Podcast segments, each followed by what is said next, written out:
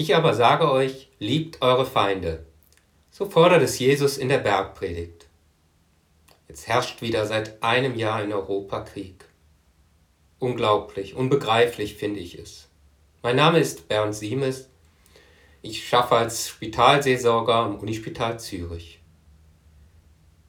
Ich bin aufgewachsen mit der Hoffnung, dass zumindest in Europa nach den unvorstellbaren Weltkriegen mit all dem Leid wir begriffen hätten, gelernt hätten, dass dies nie mehr passieren darf, dass Krieg nicht die Lösung eines Konfliktes sein darf. Dies ist offensichtlich eine Illusion. Jetzt ist der Hass, der Vernichtungswille, die Gewalt, die Brutalität auf beiden Seiten wieder groß und nimmt von Tag zu Tag zu, so scheint es. Kein Ende, keine Lösung in Sicht, kein Friede. Auf politischer Ebene scheint es bei einer Gewalteskalation keine andere Lösung als die militärische Gewalt zu geben. Verhandlungen führen wieder ins Leere, schwächen gar die eigene Position, wenn sie ohne Druckmittel geschehen. Wie lässt sich darauf reagieren? Allein ein Verurteilen, ein Ausschluss von wichtigen Gremien oder Sportereignissen und auch wirtschaftlichen Sanktionen führen nicht zu einer Einsicht. Pazifismus hilft auch nicht. Es bleibt eine Unmacht, Hilflosigkeit angesichts solchem Vernichtungswillen, einer Machtgier und einem solchen Ausmaß von Gewalt. Wie gehen wir damit um? Der Ansatz, der zu Zeiten Jesu in der jüdischen Gesellschaft galt, hieß Auge um Auge, Zahn um Zahn, Gleiches mit Gleichem vergelten, dieser Grundsatz sollte ein Hochschaukeln der Gewalt gerade verhindern, die Rache quasi durch den Ansatz der Gleichbehandlung kanalisieren. Diese Regelung war ein Fortschritt. Es gab somit einen Maßstab für alle. Doch einen Konflikt löste dies nicht. Es schafft auch nicht wirklich Gerechtigkeit. Gewalt erzeugte weiterhin Gegengewalt.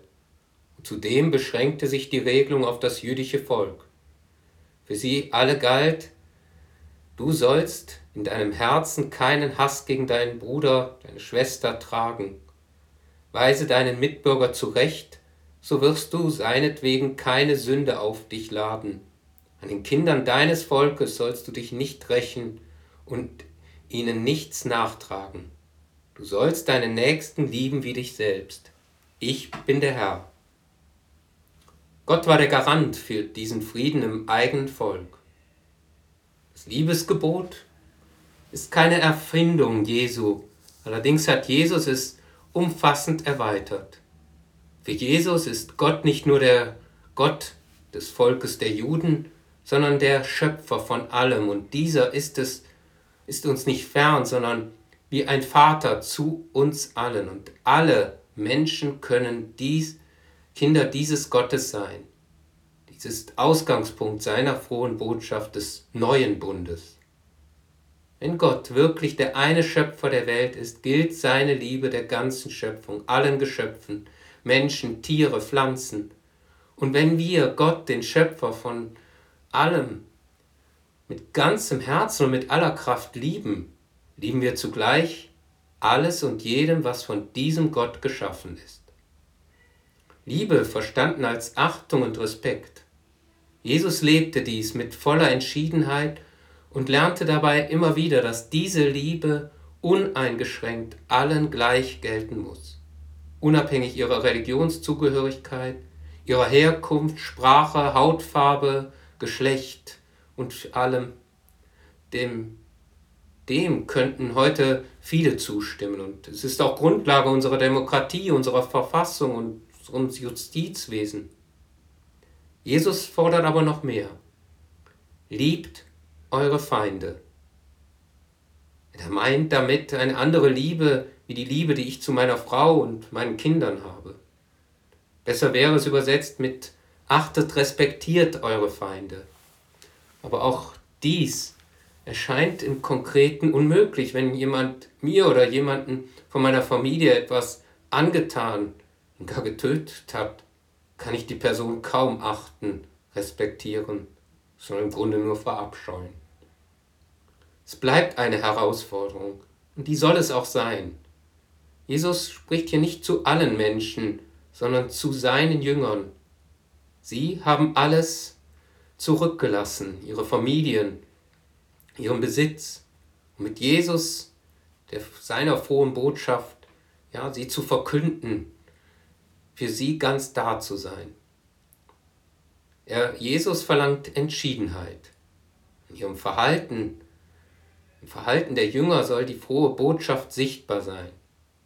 Jesus hat das mit ihnen gelebt, hat Ablehnung, Verachtung und Gewalt ertragen, ausgehalten, sein Leben dafür eingesetzt und ist letztendlich gestorben am Kreuz, gescheitert. Die damals Mächtigen haben gesiegt. Nein,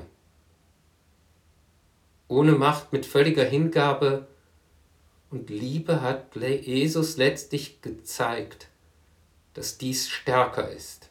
Er hat gesiegt, ist auferstanden. Eine solche Liebe ist stärker als Hass, Gewalt, als alles Böse und gar der Tod. Mit dieser Grundüberzeugung und aus der Verbundenheit mit Gott als dem Schöpfer von allem und dem Vater von jeder und jedem hat Jesus gelebt und so fordert er auf zu der Liebe zu den Feinden. Und gar noch mehr, betet für die, die euch verfolgen, damit ihr Kinder eures Vaters im Himmel werdet. Wir dürfen heute durch Jesus Kinder dieses Vaters im Himmel sein, ganz gleich was passiert. Dies betont Jesus ausdrücklich. Denn Gott lässt seine Sonne aufgehen über Bösen und Guten und er lässt regnen über Gerechte und Ungerechte, wie es in der Bergpredigt heißt. Vertrauen wir und achten, respektieren wir alle Geschöpfe. Wie schnell beginnen wir selbst zu hassen, zu verurteilen und werden wir gar gewalttätig unter Umständen. Gott, der Schöpfer, ist letztlich Richter und nicht wir selber oder sonst wer. Wir können die Bosartigkeiten nicht verstehen, müssen sie nicht akzeptieren, aber versuchen können wir, uns nicht von ihnen anstecken zu lassen. Wir wollen Kinder des himmlischen Vaters bleiben. Bemühen wir uns also dem Aufruf und Ziel Jesu, so gut es geht, zu folgen, vollkommen zu sein, wie unser himmlischer Vater vollkommen ist.